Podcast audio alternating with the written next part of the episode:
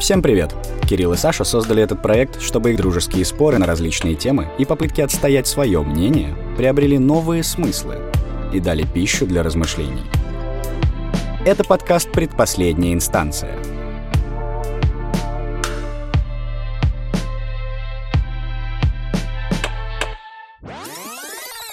Так, запись идет? Отлично. Забыл сказать. Вы слушаете подкаст в Мэйв. Не надо так делать. Ребятам важно, чтобы вы подписались на платформе, где вы обычно слушаете подкасты и ставите оценки. Да-да, мы есть на всех платформах и следим за вами. Э, я стырила ваш подкаст, да? Извините, пожалуйста. Нет, он, он, он, он сегодня такой же твой, э, как и наш, в принципе. Прекрасно, да, прекрасно. Просто, видите, у меня, не знаю, знаете вы или нет, у меня есть свой YouTube-канал, на котором есть у меня один из проектов интервью, который я уже очень давно не делаю. Я да, так, я смотрел. Я так скучаю, поэтому на самом деле. Поэтому я иногда беру инициативу в вопросах к другим людям. Мне интересно очень слушать. Я когда набираю Олимпия в Ютубе, там по 4 миллиона просмотров. Я такой... М-м-м. Интересно. Да, почему да. же? Удивительно. Интересно, почему? А ты ты сталкивалась, э, это очень, очень э, глупый факт, но, короче, когда ищешь тебя, забивая просто Олимпия, то в перемешку на Ютубе идут твои видео, и в какой-то момент начинаются видео качков, короче. Да, да, потому что мистер Олимпия, знаешь, вот это все. Это очень смешно. Да, да, там идут твои видео, потом просто качки еще в перемешку, ты такой... Мы реально сто ржали, да, Какая прелесть, это прекрасно, да, мистер Олимпия. Меня всегда преследовало. Раньше, когда я не, не активно занималась какой-то творческой сферой деятельности, у меня был такой период, а, и тогда была самая активная сеть ВКонтакте, и когда набираешь слово «Олимпия», там как раз вот после меня сразу шли огромное количество аватарок качков и там всяких названий. Тоже Google раньше именно так, таким образом и работал. То есть там не было еще моих видосов, а были только качки. Ну, ну, то, что пишется, видимо, одинаково, и вообще это стало популяризироваться в последнее время. Олимпия, как у тебя дела? Привет. Привет, ребята. Я привет, очень привет. рада. Да, я очень рада с вами здесь сегодня поговорить, потусить, э, поболтать, обсудить насущные темы, серьезные разные. Дела отлично, все прекрасно, настроение шикарное, погода радует. Что еще нужно? Что еще нужно? Как ты справляешься с внешним давлением, которое в последнее время в мире нас преследует? Слушайте, я полностью ограничила себя в новостных пабликах уже очень давно, еще даже, наверное, с начала марта, потому что, наверное, ну, маленькая предыстория, да, там, когда все это в конце февраля начало происходить, я очень сильно переживала, я думаю, как и огромное количество людей. И э, в какой-то момент а я не склонна к вообще, в принципе, какой-то там супер тревожности, паническим атакам и так далее, да, я начала себя ловить на, на мысли, что каждый день я очень сильно тревожусь, очень сильно. И ну, понятное дело, что меня это абсолютно не радует, да, и я не хотела начать принимать антидепрессанты и все такое. И поняла один очень важный момент, что мне нужно срочно ограничить себя в новостях. Я не хочу больше ничего серфить, потому что правда я там не найду. На тот момент времени уж точно ее найти было невозможно. И я полностью убрала новости из своей жизни абсолютно и э, погрузила себя в вакуум. Наверное, меня еще очень больше спасло то, что на тот момент времени, а, как я уже небольшую предысторию внесла, я училась в школе драмы на актерском. И э, мы каждый день на протяжении четырех месяцев репетировали театральные постановки, снимали короткометражки, но в большей степени все наше время от с утра до вечера глубокого занимали репетиции в школе непосредственно. То есть мы приходили э, в школу, закрывали за собой дверь и репетировали с утра до ночи. И, наверное, это очень сильно спасло, потому что именно тогда, э, войдя туда, в это творческое пространство, ни один человек не говорил о том, что происходит. И нас э, как-то это более или менее держало в тонусе. Да, ну, в общем, ты окружила себя таким комьюнити или зашла в это комьюнити, которое, по сути, скажем так, помогло тебе отвлечься от всех этих мыслей в совокупности с тем, что ты отказался от новостных каналов. Потому что у меня, на самом деле, много друзей, скажем так, много моих знакомых также сделали, они абсолютно отписались от всего, что хоть какой-то негатив могло нести. Вот, и в целом до сих пор, по-моему, не вернули себе эти подписки. И, кстати, вообще сказали, что ничего не потеряли в этой жизни. Наоборот, при встрече с друзьями, ну вот мои знакомые, которые так сделали, говорят, что супер стало, мы не обсуждаем вообще никакие новости, у нас столько новых тем появилось для разговоров. Да, абсолютно так. Я могу добавить, что я тоже абсолютно не вернула себе ничего новостного. Я до сих пор э, на все сто процентов э, э, не знаю, что происходит на самом деле, но могу сказать важное замечание. Так или иначе, какая-либо супер важная информация до меня все равно так или иначе долетает. То есть она все равно есть в пространстве, в информационном. Ты просто не, за, не заостряешь внимание на ее поиске. И все, что тебе знать, нужно знать, ты знаешь. А то, что через чур уже через эту грань переходит, ты просто, ну, фильтруешь, и тебе этого знать не нужно. Ну, то есть, по сути, ты не тратишь, скажем так, свой локус внимания на то, чтобы выискивать какие-то новости. А как бы основное оно все равно попадет через это сито, знаешь, оно как бы, ну, никуда не денется. А лишнего ты просто, скажем так, лишнее ты отсеешь. Конечно, и тем более, что вы обратите внимание, что когда мы вообще в принципе серфим любую информацию, какая бы она ни была, плохая, хорошая и так далее, на сам поиск информации тратится очень много ресурса и энергии вообще, в принципе, нахождение в социальных сетях э, очень много затрачивает этой энергии.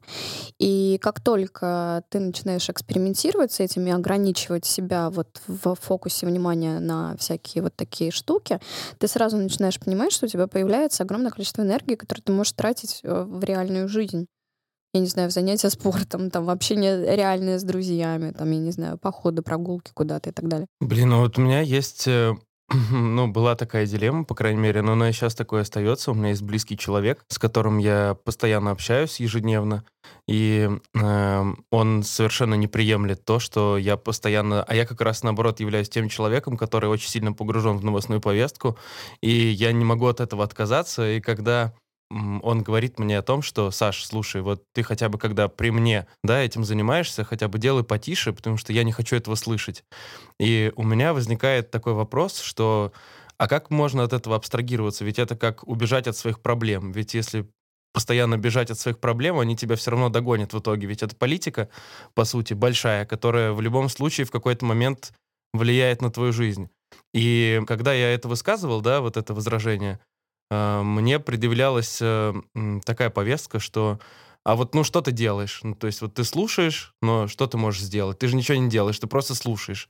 Да, то есть ты просто погружаешь себя в негативные какие-то мысли, ассоциации, как-то тратишь свое время на это, и при этом ты никак воздействовать на это, что-то изменить не можешь.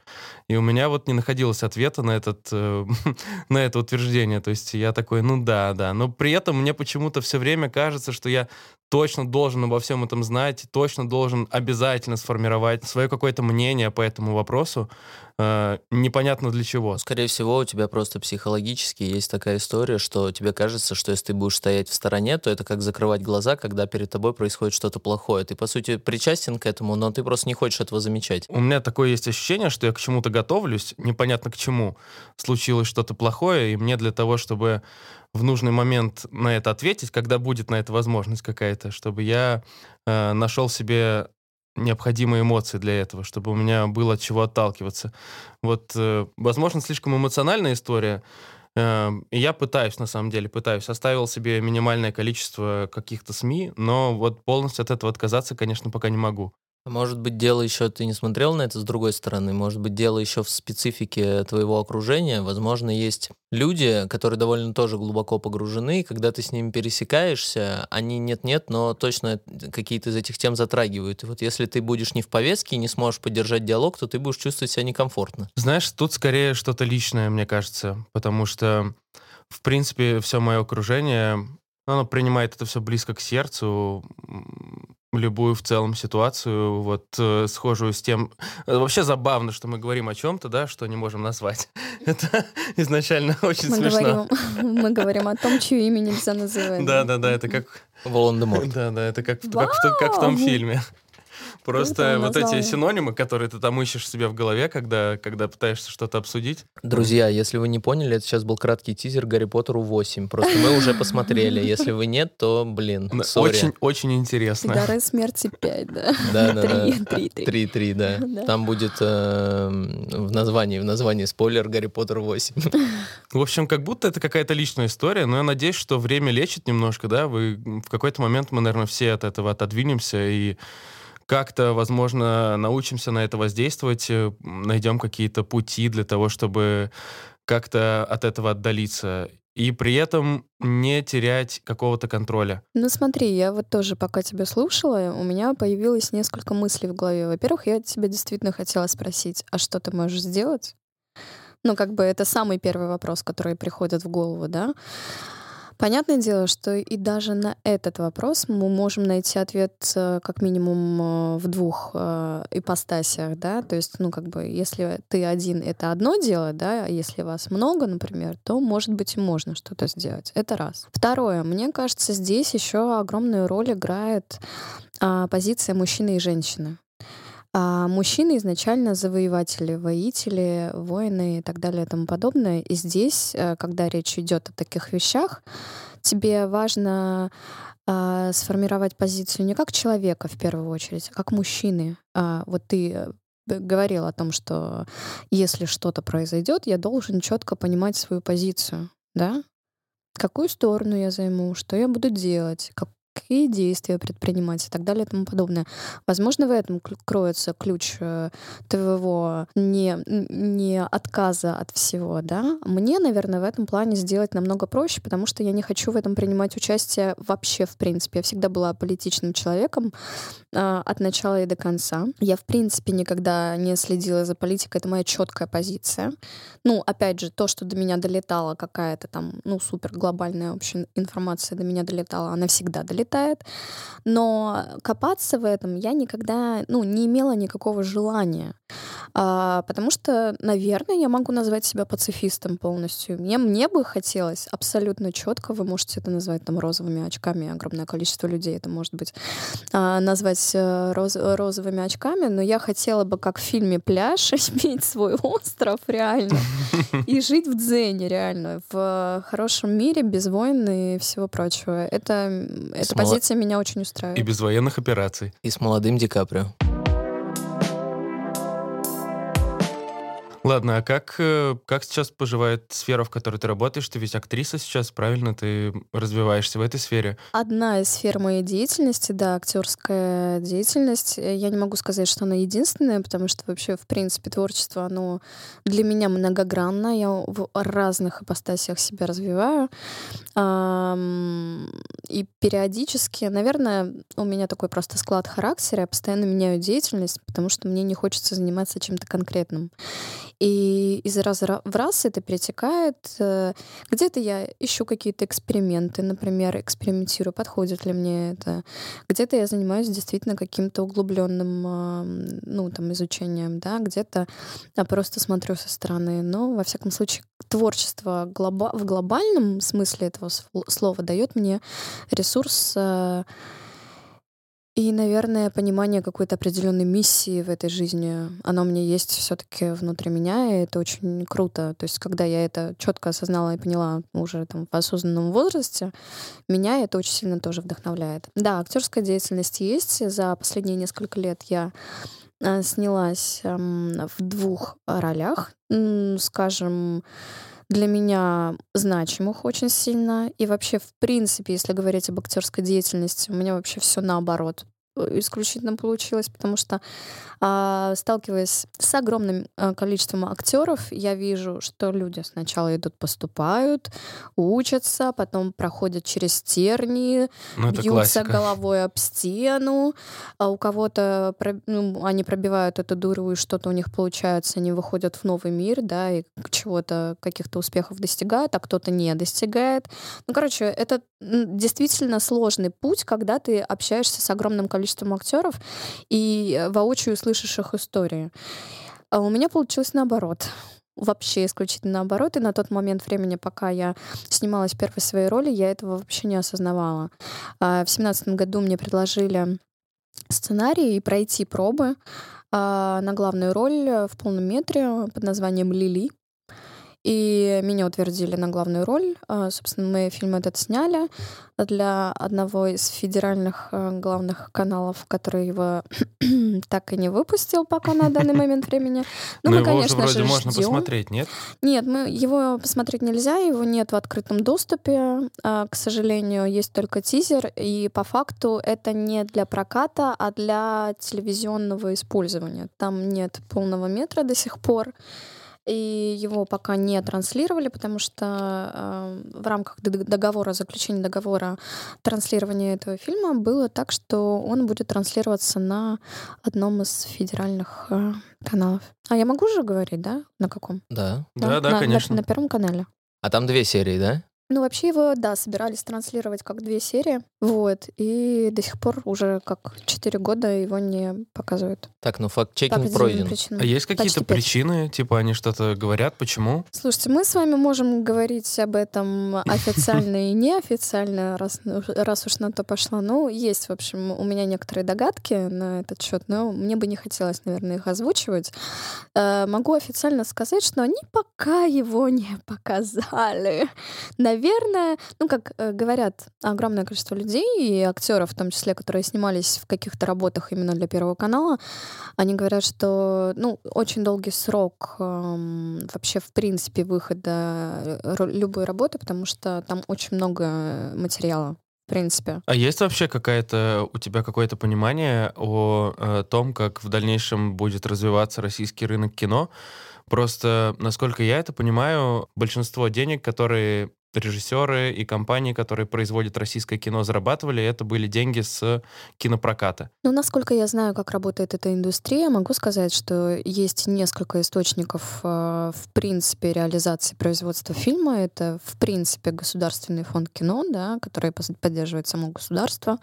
Ты там можешь пичить фильмы и получить грант на реализацию. Но они, получается, производство финансируют. Mm, да, да, совершенно верно. А сам бюджет, который приходит э, после показа, я имею в виду, что да, окупается это, это или нет? Это прокатные деньги, да. Вот на самом деле могу привести в пример. Есть э, хороший фильм, на котором я недавно была на премьере. Э, Российский? Думаю, Российский, да.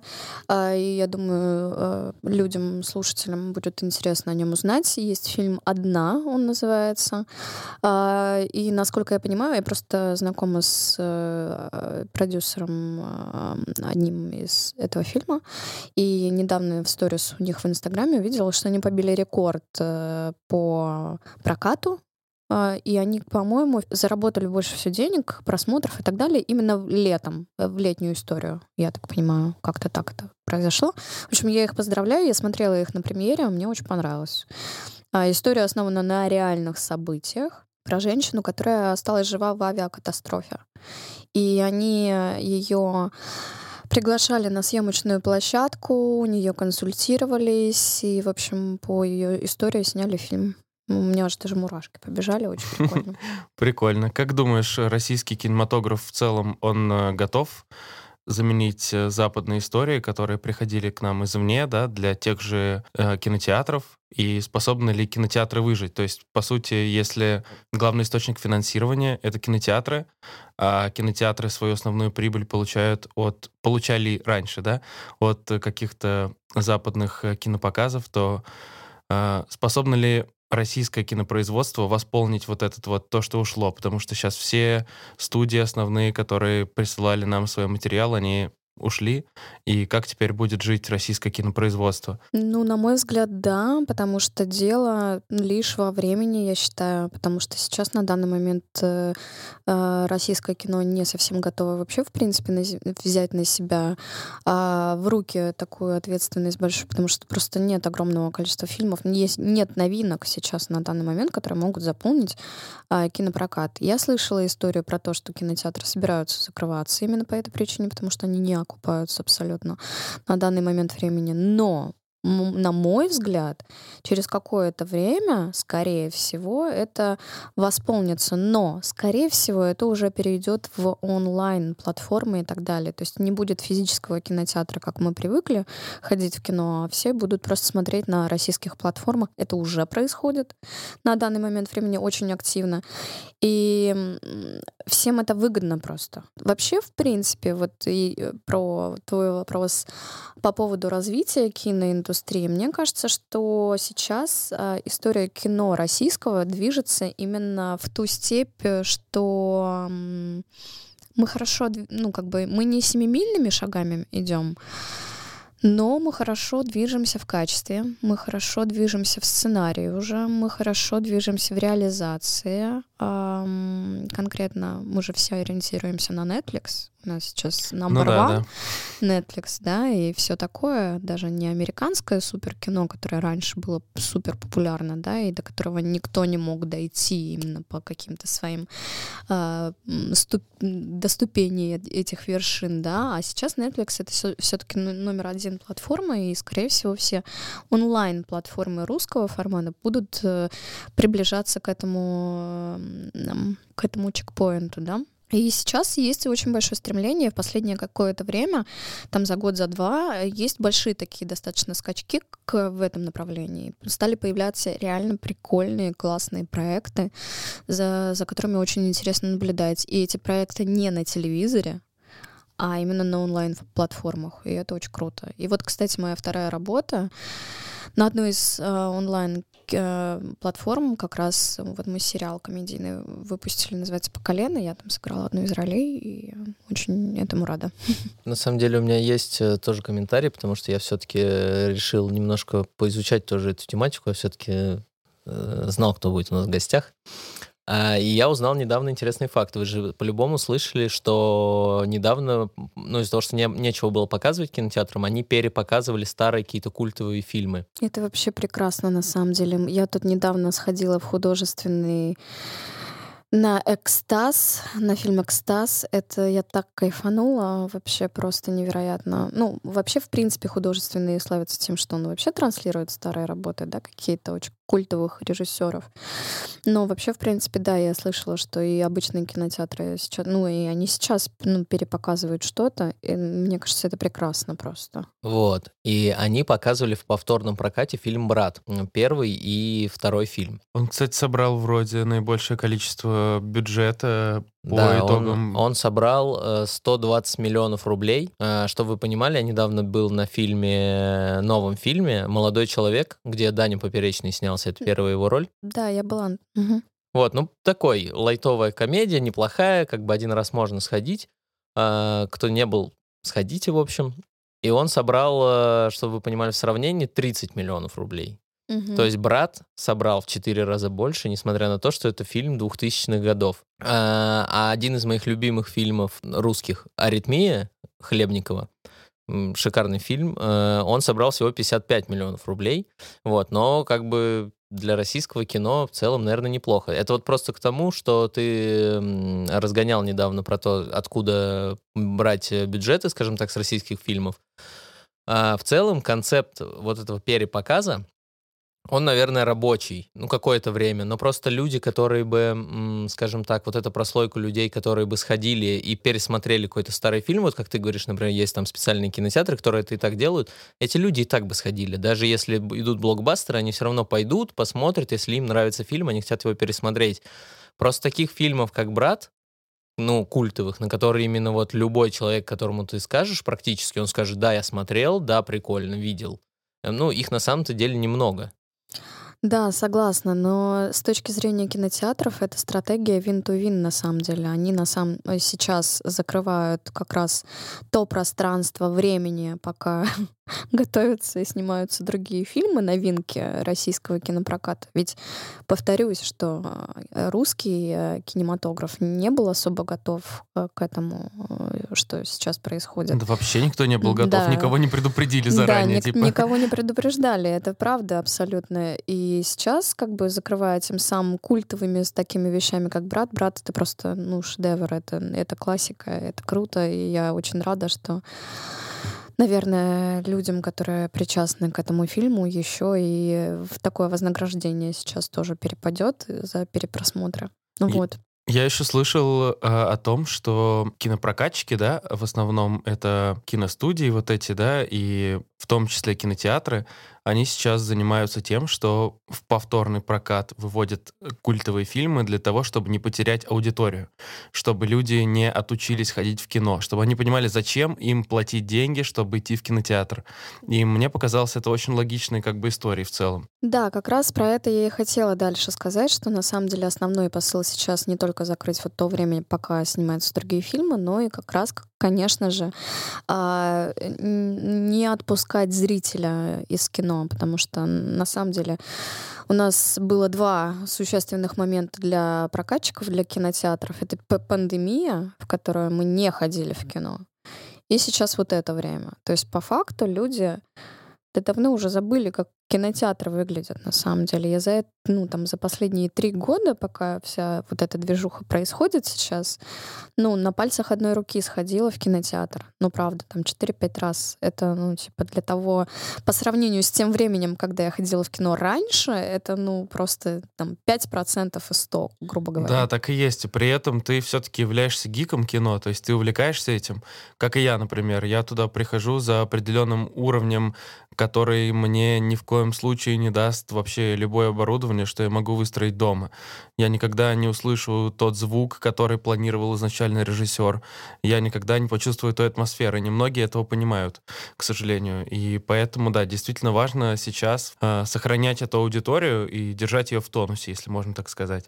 Да, совершенно верно. И вот то, про что ты сейчас говоришь, да, это звук хороший, хорошая картинка, а, огромный экран, атмосфера кино и так далее. В принципе, огромным количеством людей ценится, да, и в России в том числе, потому что мы, в принципе, привыкли ходить в кино. Но видишь, у нас сейчас появились альтернативные средства, и люди начинают привыкать к тому, что им дают. И это человеческая такая система, да, способ выживания, грубо говоря, да. Вот если вам дают, грубо говоря, ноутбук и онлайн кинотеатр, ты рано или поздно к этому привыкнешь.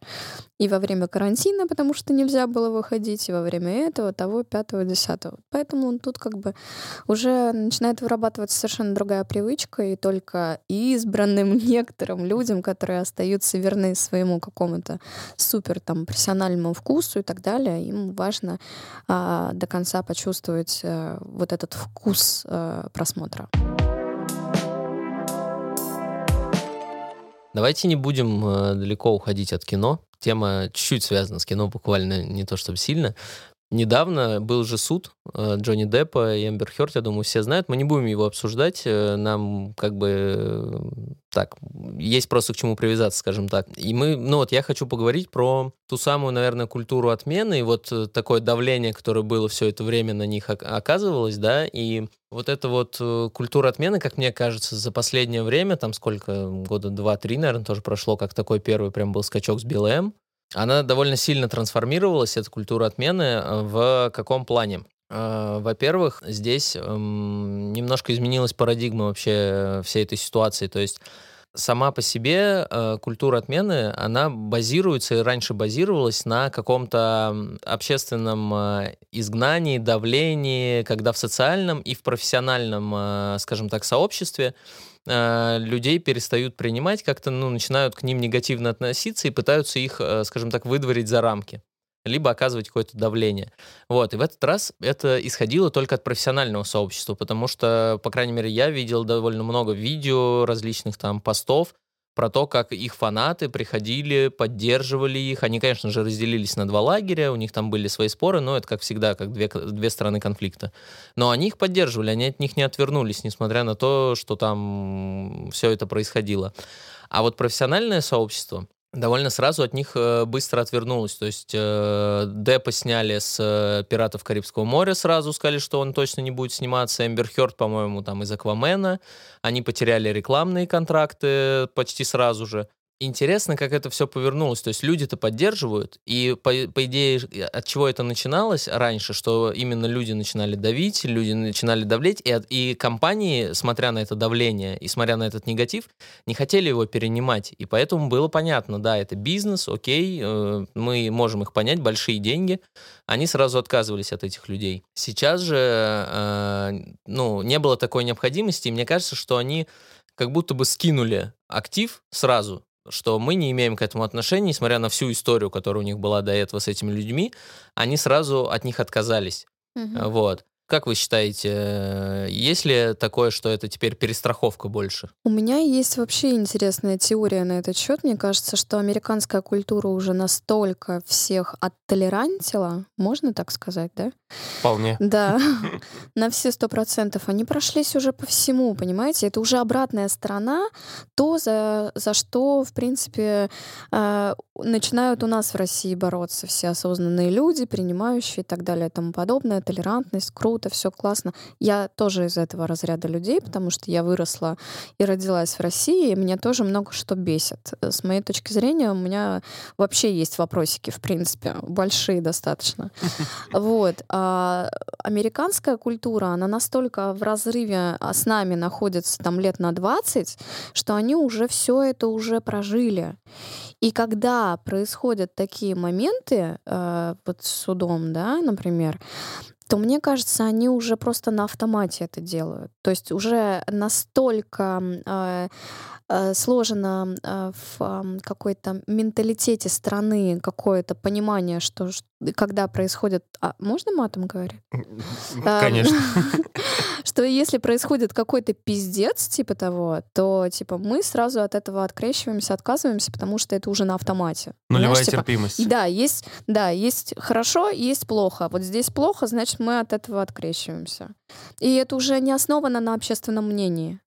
Вот в России основано до сих пор и будет основано еще очень-очень долгое время. И мы начинаем к этому только приходить на самом деле. То есть у нас как бы еще такой прям супер откат, да. А там уже уже все уже давно по- порешали за все, за всех. И это уже в каком-то таком То есть в Америке, подсознании находится. в Америке, по сути, мы можем сейчас, э, если базироваться на этом, то в Америке отменили презумпцию невиновности. Потому что они же сразу отказались. Никто, ну, не было известно там, кто кого, скажем так. Я просто не совсем в контексте ситуации, потому что я даже не гуглила, если честно, что там за прикол. Но я так понимаю, что если в двух словах... Абью- абьюз. Э, Деппа обвиняют в абьюзе, Да, да, да, да. а она его обвиняет в этом. э, И, Нет, а, ну, а он говорит, что ничего не было, и он выиграл суд. и и он, он- выиграл суд. И он ее обвиняет в абьюзе, напротив. Ну, я, сл- я где-то видео даже одно видела, что она говорит совершенно отвратительные какие-то вещи, э, просто там из ряда вон что-то такое. Просто мне супер интересно, а, ну вот это мой, наверное, личный вопрос, на который я даже сама, наверное, не знаю ответа, поскольку не живу в этой стране, да, то есть живу я здесь, не там, и мне интересно, вот как, ну, два человека, которые достигли какого-то апогея успеха в киноиндустрии там, в одной из лучших стран мира, да, а, понимая логически, ну, имея высокую степень интеллекта, понимая вообще, чё- что будет после того, как вот все это произойдет, они выльют э, это все на всеобщее обозрение, прекрасно понимая, что уже настолько это все как бы... То есть они...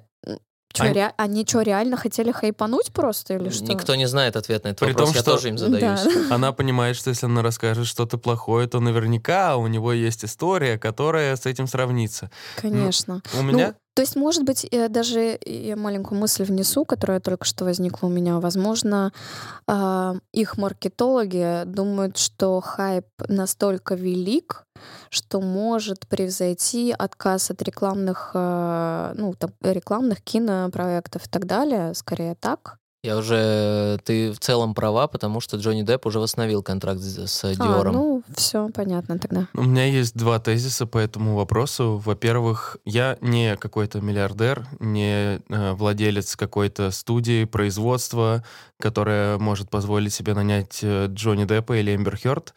Но с моей точки зрения, во-первых, если есть какой-то минимальный риск потерять прибыль.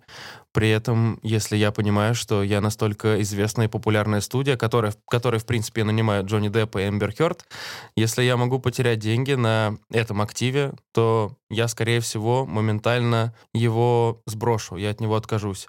Потому что он не один такой, и она не одна такая, и я могу прийти к другим подобным людям из масс-медиа, которые точно так же будут приносить мне деньги и займут их место в главных ролях и так далее. А, более того, мне кажется, что подобные случаи участились после как раз пандемии, которая принесла огромные убытки э, тем самым студиям. То есть, условно, я в какое-то время своей жизни следил за бодибилдингом и э, Мистер Олимпия, и там тоже была такая история. Это тоже происходило как раз во время пандемии коронавируса, когда атлета, который выиграл прошлогодний турнир, его не пустили на следующий турнир, несмотря на то, что у них автоматическое приглашение всегда, испокон веков так было, и с ним разорвали все рекламные контракты. Я в тот момент и после как раз вот этой истории с Эмбер Хёрд и Джонни Деппом думал о том, что, возможно, эти студии уже понесли такие убытки, которые не позволяют им никоим образом рисковать чем-то более. То есть они настолько уже заняты тем, чтобы вернуть свой доход в прежнее русло, что дополнительные убытки от возможного проигрыша в суде того или иного актера принесут им слишком сильный урон. Версия хорошая, мне нравится, но мне кажется, все намного проще, нежели чем мы думаем. Возможно, это просто огромный большой э, крутой маркетинговый ход вообще, в принципе. Мы же не знаем, а отказались ли компании на самом деле от них.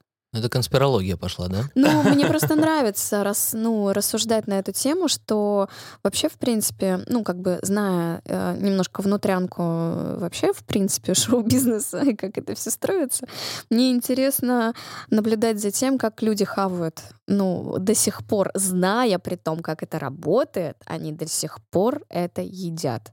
Потому что как будто бы у нас в мозгу есть маленькая ячеечка, которая отвечает за, пожалуйста, ну, обмани Обманите меня еще раз. Мне так хочется понаблюдать за какими-то сплетнями, новостями и так далее, и вот с каким-то трендецом просто, чтобы отпустить свой мозг, перестать анализировать и так далее, превратиться в первоначальную стадию эволюции на какое-то время и просто наблюдать за, с попкорном за вами. Вот и все. Причем самое интересное, что, ну, как бы мы не будем углубляться далеко, да, мы поговорим немножко на поверхности. А какой бы контент ты ни делал, если это смотрит огромное количество людей, люди другие будут это ценить. Класс. Вот ну, суперчеловеческая да. черта характера, да? Какой бы, ну, как бы, типа, талантливо это, не талантливо, неважно. Если это смотрит огромное количество людей, мы будем это есть. Все.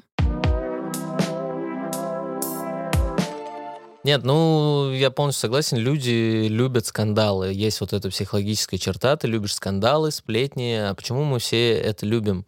А, потому что скандалы всегда приятно смотреть, потому что не, посмотреть, как кто-то ругается, еще кто-то известный, и, может быть, у них хуже, чем у нас в этот момент. Не знаю, наверное, не побоюсь этого слова, какой-то животный рефлекс, да, в нас, а, ну, что-то нас привлекает в этом отрицательном, да, в первую очередь, наверное, потому что мы еще стоим не на ну, это мое личное мнение, не на том пути развития. Я просто не сравниваю, я не говорю, где плохо, где хорошо. Я считаю, что а, здесь, живя здесь, как э, человек, который здесь родился, вырос и, наверное, еще какое-то время здесь проживет, я вижу явные недо... недочеты в развитии а, отношений общества, и... общества и принятия между собой, взаимодействия между друг другом, потому что огромное количество людей до сих пор, ну, скажем, скажем так, не то чтобы не ведет осознанный образ жизни, они не совсем догоняют, что это такое. Вот как-то вот так вот. У них есть определенный склад ума, характера, черт и привычек, в которых они находятся. И почему-то, почему-то а, до сих пор огромное количество людей, несмотря на моду, на тенденции к осознанности, к принятию, к любви себе, тренингов, йоги и так далее и тому подобное, всяких меди- медитационных инструментах, они до сих пор огромное количество людей людей не выходят за свои привычные рамки существования. Страх. Нами очень сильно движет страх. Мы всегда были очень несвободными ну, как бы на данной территории. Исторически просто. Исторически, да. И э, когда, когда есть э, даже э, мнимая возможность э, выйти из своей зоны комфорта, мы, ну, огромное количество людей не сделает этого. Потому что когда ты долгое время, ну, проведу такое олицетворение, аллегорию, которая у меня сейчас только что пришла в голову, когда ты очень долгое время находишься в клетке и в зоопарке, и когда тебе откроют эту дверь, даже приоткроют, э, ну, мне кажется, 80% того, что человек не выйдет, ну, типа не, не человек, а животное не выйдет оттуда, потому что оно уже привыкло там находиться. И вот это вот э, самая страшная тенденция, на мой взгляд, потому что я одна из тех людей, которые, ну, там, с помощью своего творчества стремится как-то людям что-то донести, какие-то мысли, да, там, через себя, через свои образы, там, через какие-то свои проекты, а, что, ну, я очень хочу созидать, там, типа, моя миссия такая, да, чтобы как-то развивать общество и так далее и тому подобное, быть одним из людей, которые э, к этому относятся. Но пока я вижу тенденцию такую очень э, маленькую к тому, что мы движемся, но она есть, и меня это очень радует. Мы все время говорим про свое, скорее, какое-то плюс-минус ближайшее окружение. Э, если я рассказываю какую-то историю в рамках э, какого-то российского развития, я, скорее всего, имею в виду людей, которые живут в Москве потому что с большинством из остальных людей я не имею никакого контакта. При этом даже в Москве есть люди, которые более развиты в этом смысле и менее развиты. Но как только ты отъезжаешь немножко, буквально километров 50 от Москвы, там совершенно меняется полностью вся картина. Люди взаимодействуют друг с другом совершенно по-другому. Я недавно был э, в Переславле-Залесском. Э, это что-то типа три часа на машине от Москвы, да, без пробок в целом, просто три часа. И мы пришли в центр города для того, чтобы посмотреть на какие-то достопримечательности, ну, типа как, как они называются. То есть ты вводишь в гугле достопримечательности Переславль-Залесский. Э, там открывается вид из определенного количества различной старости церквей и соборов. Идешь с целью их, их посмотреть, потому что они действительно классные, да, они там э, несколько веков назад созданы, и они действительно очень классные, очень красивые.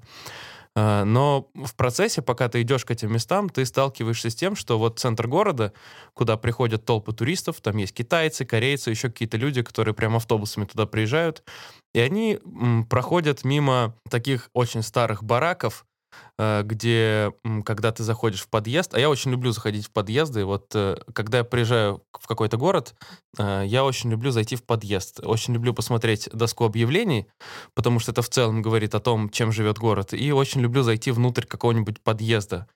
И когда ты заходишь внутрь этого подъезда, первое, что я увидел, это кот без ноги.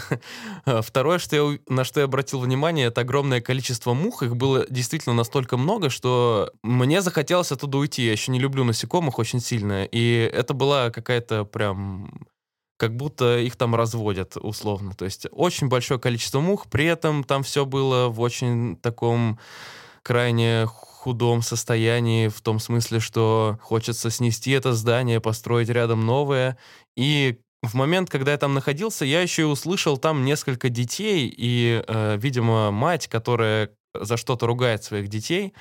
И в этот момент я подумал, блин, а вообще вот э, я тут задумываюсь о чем-то высоком, о чем-то сложном, а у этих людей же совсем все по-другому происходит.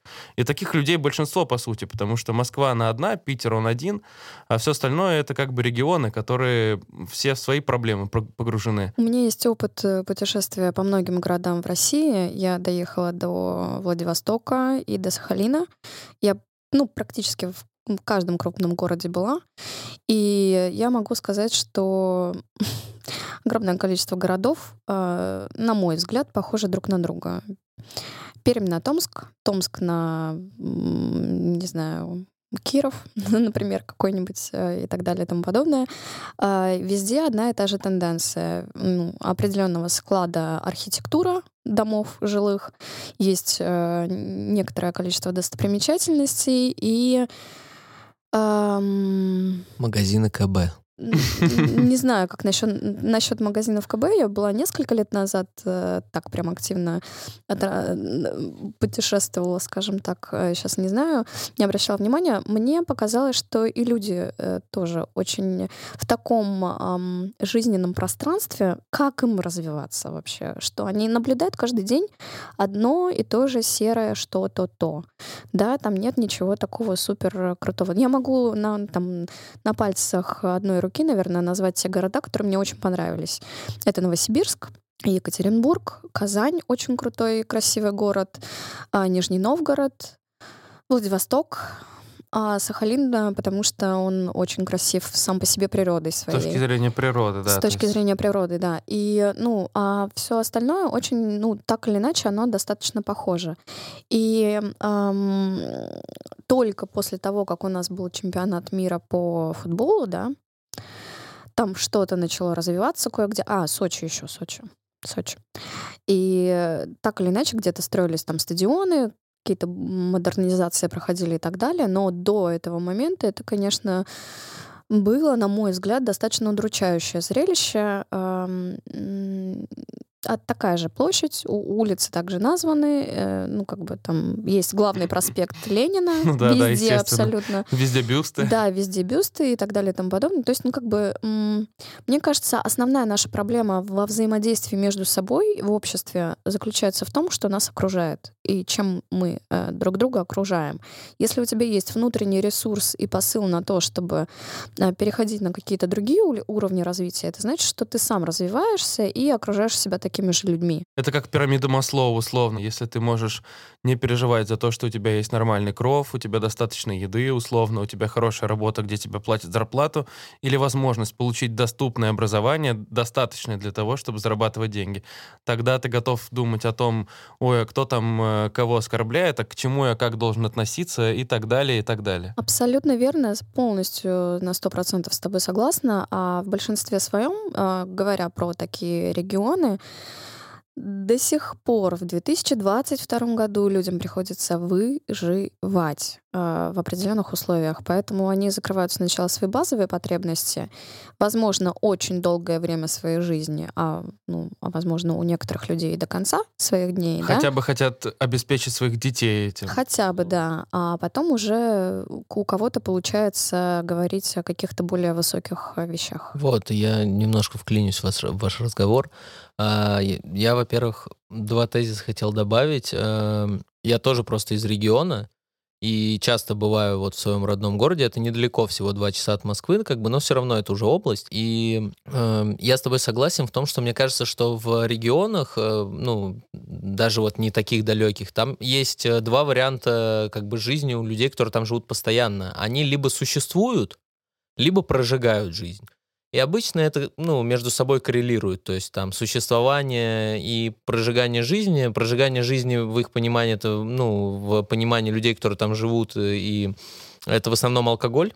Вот, потому что я каждый раз, когда приезжаю в свой родной город, э, ну, обращаю внимание, что как будто бы с каждым разом алкогольных магазинов открывается все больше и больше.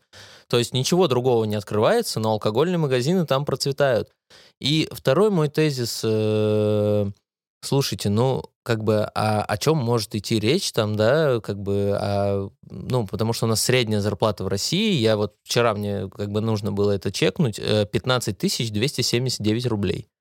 Ты можешь базовые потребности, минимальная зарплата в России 15 279 рублей. Да, да, ну не средняя. Да, минимальная, извиняюсь, я оговорился, э, минимальная, минимальная, да.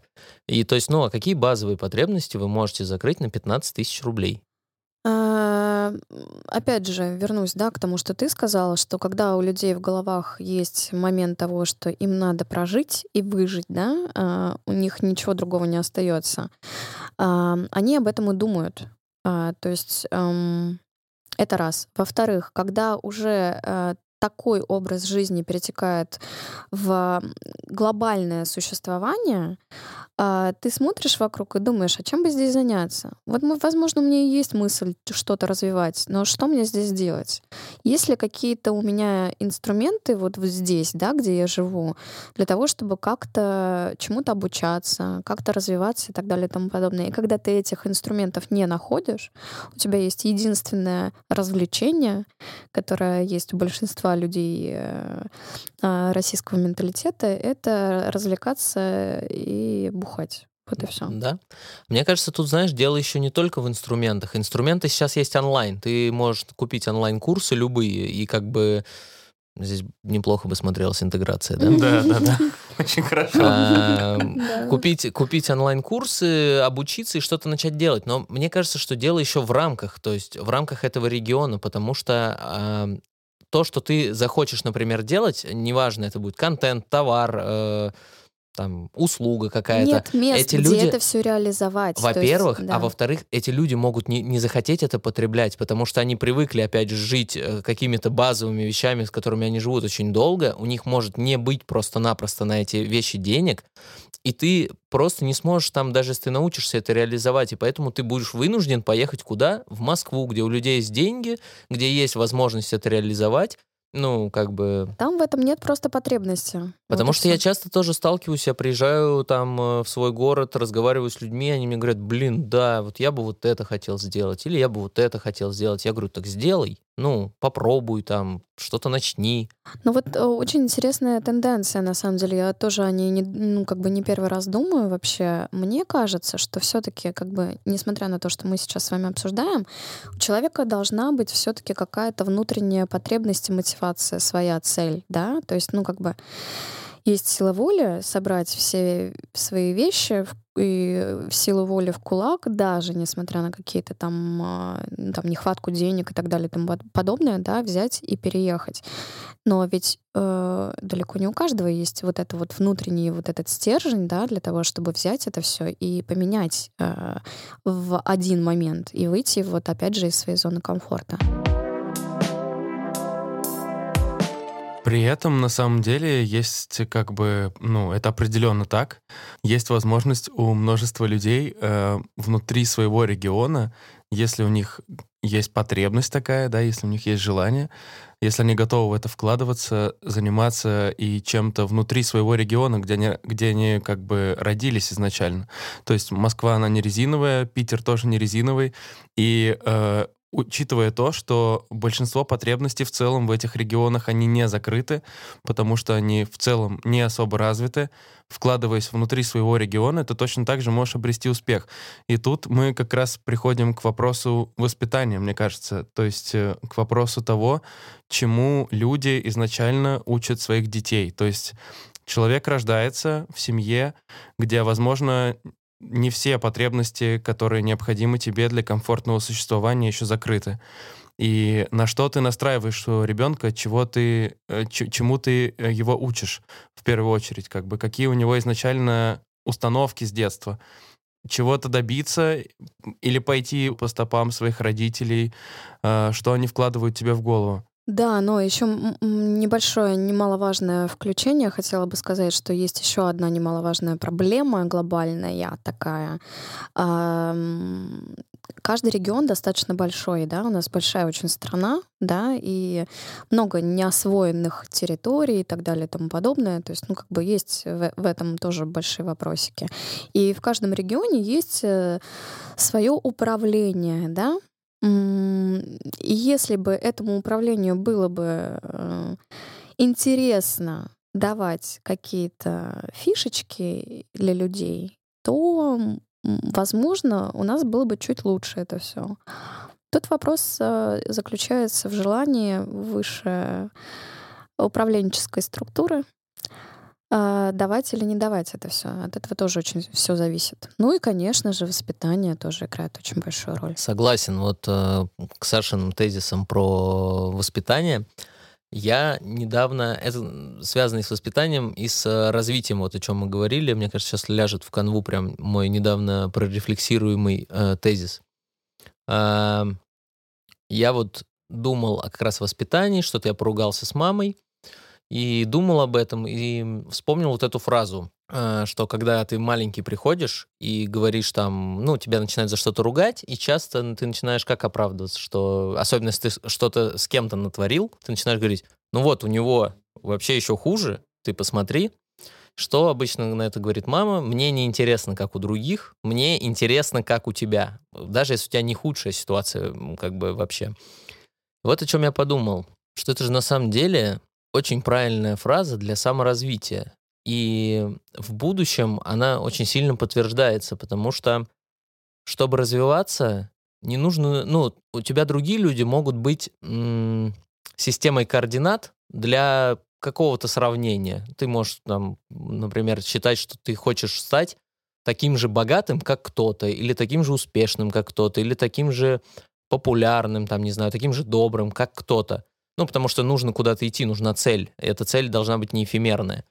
Вот. Но именно фраза «мне не интересно, как у других» помогает в том числе и мне развиваться в том направлении, как я, ну, куда мне вот кажется, мне интересно. И вот то, о чем ты говоришь, пробовать новое. Потому что когда, как только тебе становится э, интересно, как у других, в прямом смысле этого слова, то ты никогда не пойдешь дальше своим путем, потому что тебе автоматически интересно мнение этих людей, и как только ты будешь получать хоть маленький, э, маленькую долю хейта, это уже не, ну, тебя будет меньше прельщать этот путь. Вот об этом, короче, я подумал недавно. И в такой ситуации просто, если ты ориентируешься там с детства на кого-то другого и пытаешься достигнуть каких-то чужих высот, то вполне себе возможно, что ты не обращаешь на свои истинные потребности внимания.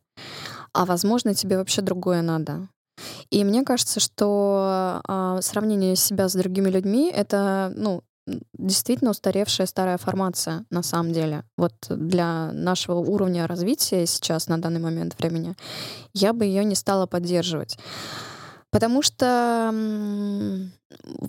на мой взгляд, у нас, у каждого человека есть э, свои ответы на вопросы. Чего мы хотим, как мы хотим и так далее и тому подобное. У нас есть свой путь развития, несмотря на других. А почему-то сложено там десятилетиями, там столетиями и так далее, что мы должны на кого-то ориентироваться, быть такими, как все, делать вот это, вот это, вот это для того, чтобы быть тем-то, тем-то, тем-то не вижу в этом, наверное, какого-то здорового зерна, ну, со своей точки зрения, потому что считаю, что внутренний стержень, который ты воспитываешь ну, с помощью каких-то своих внутренних инструментов, э, вкладывая в себя же, в собственное развитие, как в тебя вкладывают родители, какое-то воспитание, рождает истинную твою потребность реализации.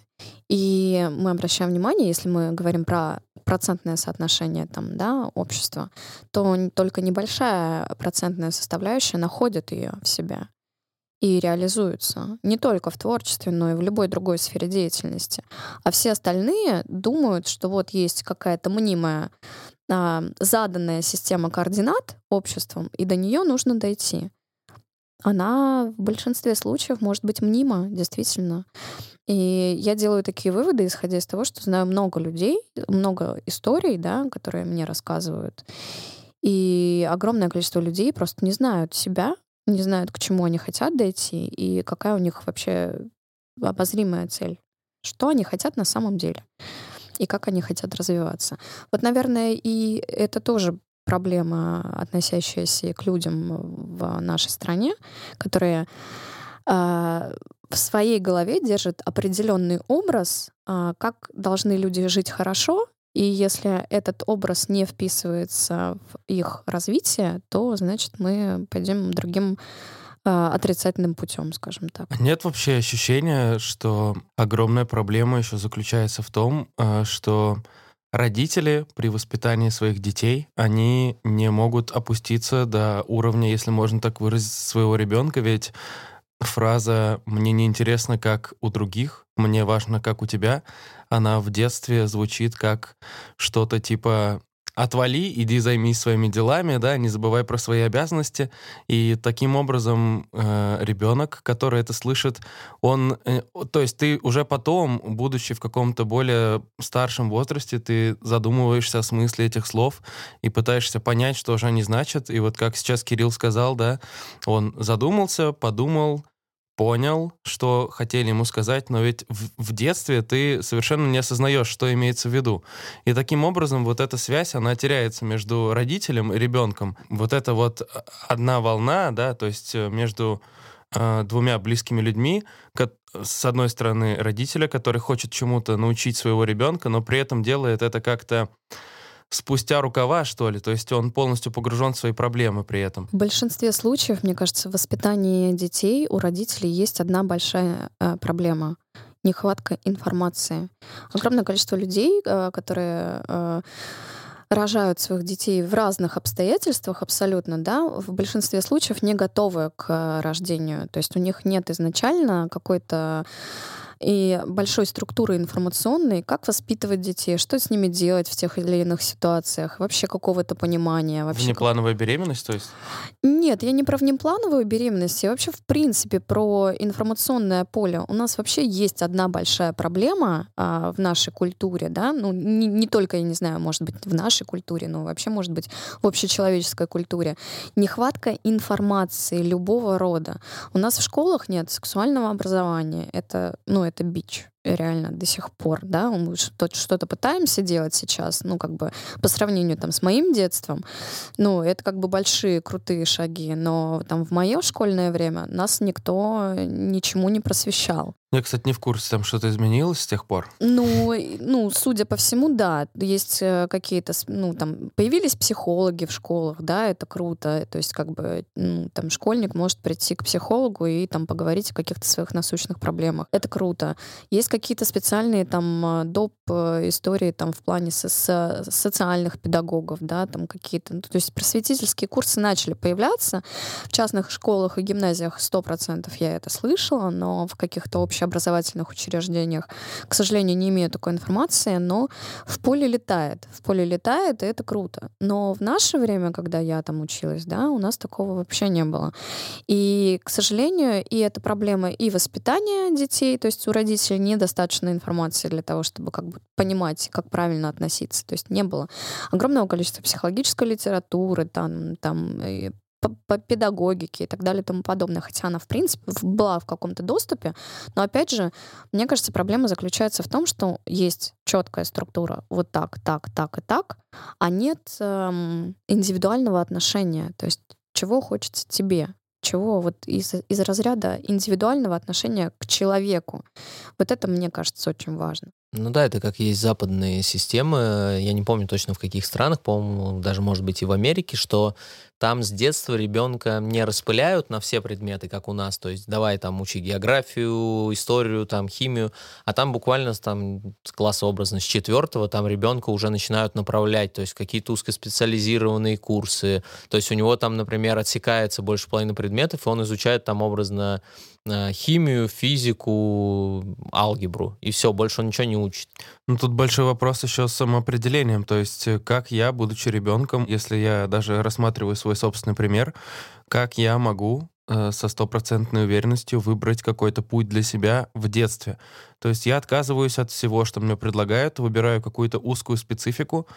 Э, там комбинация, имея... там комбинация образно метрик, то есть, э, ну, ребенка направляют на несколько таких курсов, он э, за какой-то период как бы их меняет, э, смотрит просто, какие результаты в каждом из них он показывает, э, где он показывает лучший, ну, скорее всего, у него есть предрасположенность, и второй момент, ну, как бы спрашивают, что ему больше понравилось. То есть это получается индивидуальный подход к каждому ребенку на всем процессе обучения, да, в целом, в начале ну, практически, пути? практически. Но все-таки не индивидуально, они же там группами все равно это делают. Просто на данном этапе человеческого развития, мне кажется, это более правильный выход из ситуации, потому что когда есть системное образование, у нас там есть 30 человек э, в классе, да, и мы вас одинаково учим, вряд ли из 30 человек все будут математиками, например, да, потому что у каждого человека, мы это знаем, это констатация факта, есть определенные определенные предрасположенности к чему-то. И вот только я помню в девятом классе э, мы заполняли специальные формы, э, такое какое-то анкетирование. Проф, профориентация. Про, профориентация, да, проходила какая-то такая определенного рода только в девятом классе. А, что тебе больше подходит? Это круто, круто, да. Но почему это не выявляют раньше, например? Хотя я думаю, что вообще, в принципе, в детском возрасте можно понять уже в каком-то там 10-12 лет, э, к чему человек больше предрасположен и как-то больше ставить на это ставки. Слушайте, раньше же просто это же идет из Советского Союза, и раньше эта система работала на отлично, а, то есть э, много было ученых, э, люди после школы знали, в какой они пойдут институт, знали потом, где они будут работать, знали, ну, то есть у них была известна вся жизнь. И э, в условиях тех времен, когда люди не задумывались о том, а кому что интересно, и, ну, почему мы делаем одинаковых людей, почему у нас все там 30 человек учатся на инженеров, они все 30 будут до конца работать инженерами, у них выбора нет. А сейчас как будто бы люди стали задаваться этим вопросом, но система уже настолько сложилась, и она переросла уже вот просто в наше время, что уже сложно поменять. Тогда люди не то, что не задумывались о том, что им интересно, но скорее из-за того, что у них не было выбора, заинтересоваться чем-то еще. То есть количество направленности было настолько узкими, если у меня в семье все врачи, они каждый вечер за ужином обсуждают, как они э, делали операции или спасали какого-то человека. И у меня нет никакого источника информации больше, чтобы получить хоть что-то еще дополнительное, кроме сверстников, которые там со мной где-то проводят время в школе. Э, я не могу никаким образом пополнить свой кругозор, и я изначально воспитываюсь как человек, который э, будет, э, он будет всю жизнь идти к тому, чтобы стать врачом, потому что у него есть условный пример их, их родителей. Сейчас же все происходит наоборот. У нас есть возможность получить какую-то дополнительную информацию, то есть мы можем зайти на YouTube, э, мы, у нас есть Инстаграм, мы видим людей разных профессий, но при этом большинству людей, которые не в Москве, опять же, абстрагируясь э, от этого города, э, еще, возможно, от нескольких крупных, им непонятно, как к этому прийти. Что для этого нужно сделать? Ведь на самом деле все очень сложно. В любой из профессий нужны определенные связи, наработки, нужны, возможно, финансовые средства для того, чтобы пойти туда, куда нужно, и э, туда, где научат тому, что тебе потребуется действительно потом. Да, я согласна. Но мне кажется, в наше время сейчас, имея огромное информационное пространство и огромное количество материала, который мы можем сами найти вот буквально за две секунды, у нас сейчас есть другая проблема нашего времени. Мы не умеем обрабатывать огромное количество информации сейчас на данный момент времени. И от этого тоже есть э, некие трудности. Наш мозг пока не научился такими объемами мыслить просто. Э, мы очень много поглощаем и не можем правильно правильно для себя найти какую-то прям, ну, не умеем фильтровать, короче, а найти какую-то правильную информацию, которая останется у нас в голове. То есть если раньше про Советский Союз а, нейронные связи складывались, а, потому что у тебя было несколько вариантов всего лишь, да, и вот семья врачей, значит, я буду врачом, потому что я это каждый день слышу. Нейронная связь откладывается, и как будто бы у тебя появляется идея и цель стать врачом. Возможно, она твоя не настоящая, да, но так просто складывается. А сейчас у нас есть огромное пространство вариантов, в которых мы просто утопаем, и от этого тоже не, есть некое непонимание того, чего хочется или не хочется и так далее и тому подобное. Умение фильтровать информацию, наверное, произойдет, наверное, только там, через какое-то количество времени, мне кажется. Вы, кстати, заметили, вот э, Олимпия сейчас правильно сказала, э, это тезис о том, что вот чем меньше же вариантов, ну, даже вот давайте на банальном примере, вот приходишь ты в один магазин, там три куска сыра, там российский, голландский, гауда. Ну, у тебя нету особо много вариантов такой, ну, вчера я ел российский, ну, сегодня я буду есть гауда. Или, например, я люблю этот, я всегда его ем. А потом ты приходишь в азбуку вкуса, ну, и там несколько витрин с сыром. Ну, ты будешь там час точно ходить, думать, а какой сыр бы сегодня поесть. И также и вот э, с жизнью, ну, чем больше выбор, тем сложнее, тем больше ты начинаешь рефлексировать, больше начинаешь задумываться, более осознанным, безусловно, становишься. А, но я еще к тому, что а заметили ли вы, э, вот я по своим родителям замечаю, как сложно людям, э, которые и в том время жили, и сейчас живут, как им сложно перестроиться, как они перестали практически вообще понимать многое типа в жизни.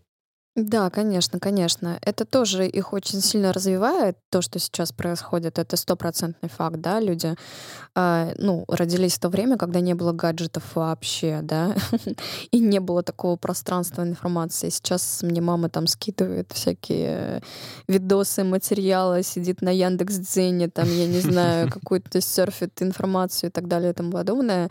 И как бы я вижу э, настолько измененное, да, не как там в подростковом подростковом возрасте и в детстве, когда не было такого прилива информации в мою сторону. Сейчас это как бы пространство, да.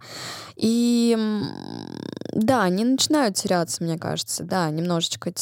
Но Плохо ли это? Не знаю, правда. Вот мы, мне кажется, все сейчас в такой позиции находимся, когда он, ну, у нас слишком много всего, как я уже сказала, да, и мы сами-то не особо умеем ее фильтровать. Мы основное количество времени проводим в социальных сетях, поглощая огромное количество информации от разных людей и так далее и тому подобное. Что-то у нас остается, что-то нет.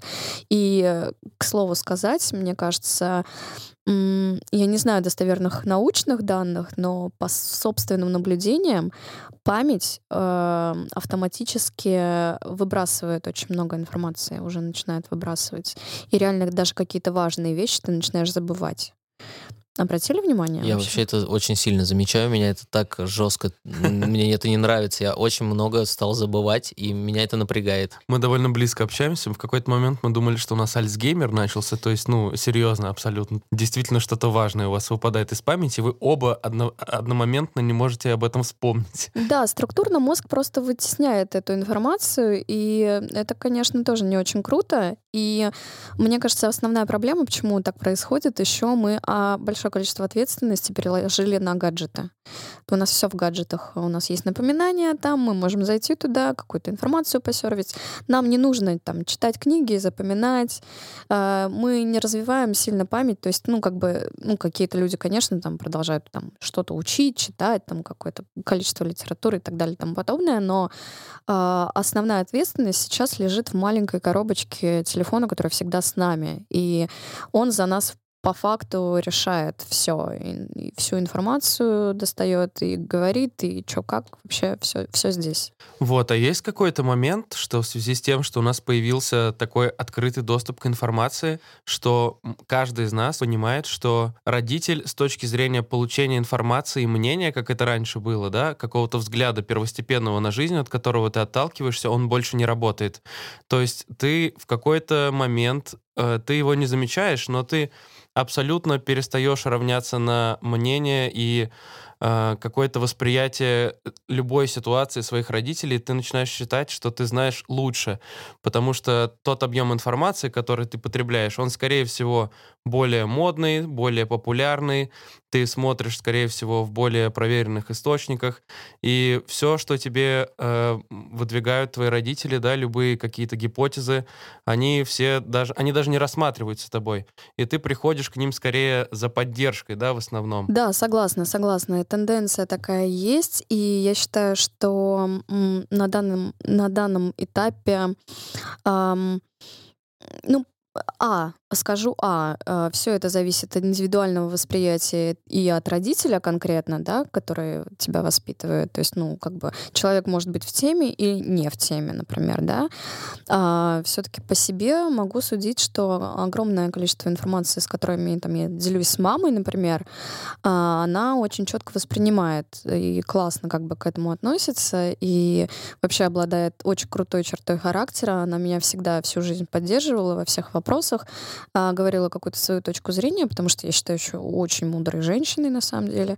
И как бы, наверное, у меня нет таких а, трудностей в, в коммуникации и взаимодействии, но а, есть один такой момент, который я заметила за собой. То есть если я что-то, например, рассказываю, и даже не так. Не то, что я что-то рассказываю, она мне что-то говорит, а я такая, ну, блин, ну, блин, это же понятно, ну, алло, ну, как Ну бы... да, да, это вчера И уже это, было. это же как бы понятно все, как бы, да, а она как бы из своей, из, своего воспитания, из старой какой-то школы своего воспитания говорит какие-то вещи для нее жизненно важные, а для меня, блин, все понятно уже.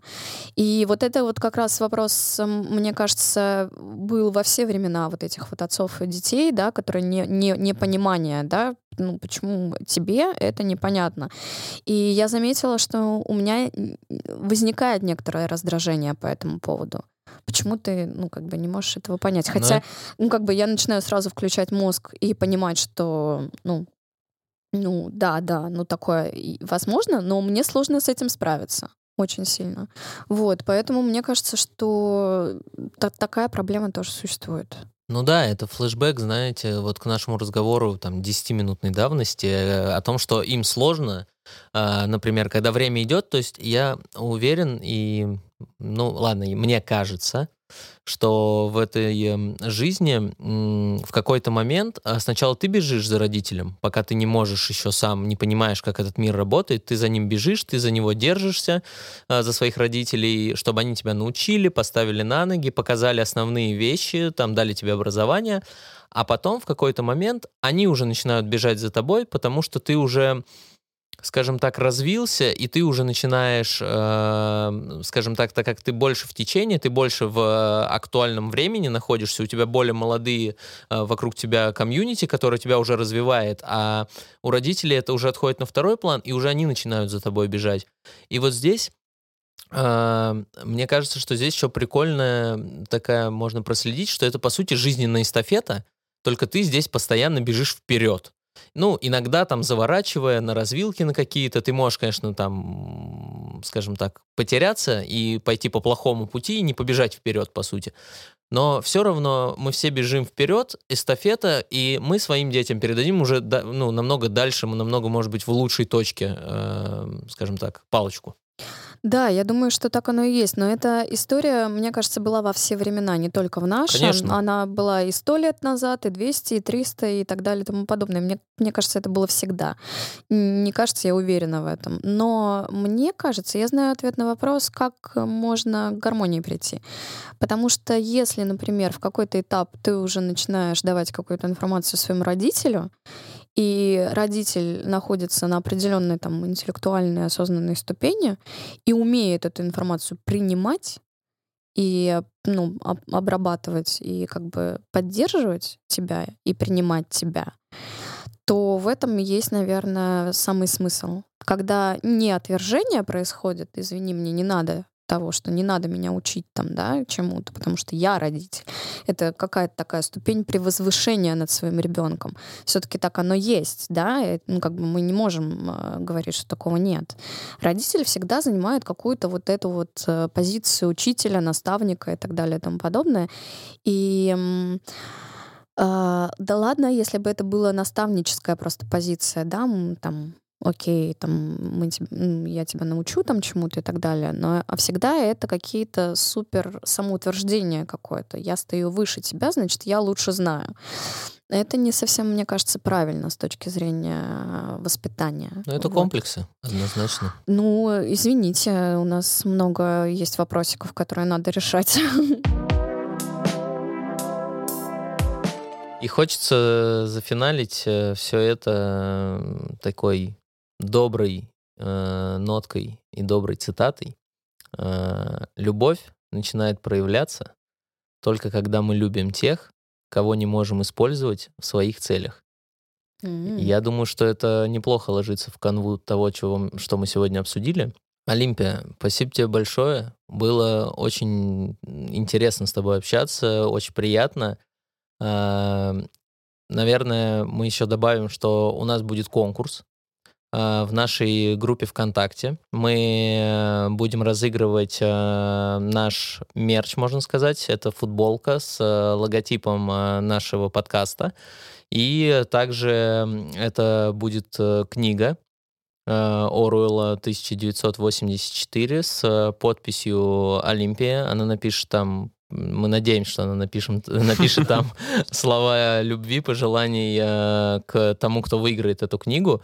А вы обязательно переходите, там будет в нашей группе будет пост последний с условиями этого конкурса, и там вы все сможете узнать. Ребята, спасибо вам большое. Это был действительно очень приятный Три триалог. Триалог, диалог. А, очень интересно. Сегодня у нас выдалась беседа. А, благодарю вас очень сильно. Да, конечно, подпишу, если а, была такая небольшая шутеечка. Если Оруэлл разрешит, обязательно подпишу. Абсолютно книга не имеет никакого информационного подтекста. Абсолютно никак. Просто книга, просто хорошее произведение, да. Спасибо, Олимпия. Спасибо всем слушателям. До новых встреч. Всем пока. Надеюсь, вы с пользой провели свое время. А мне, надеюсь, заплатят. В новом выпуске ребята учтут все ваши пожелания из комментариев, которые я им обязательно передам. Подписывайтесь и ставьте оценки. Кстати, недавно я освоил новую профессию — так сказать, саморазвился. Теперь я вожу трамвай и приглашаю вас на 30-й маршрут в районе Строгино. Посплетничаем о ребятах и их подкасте.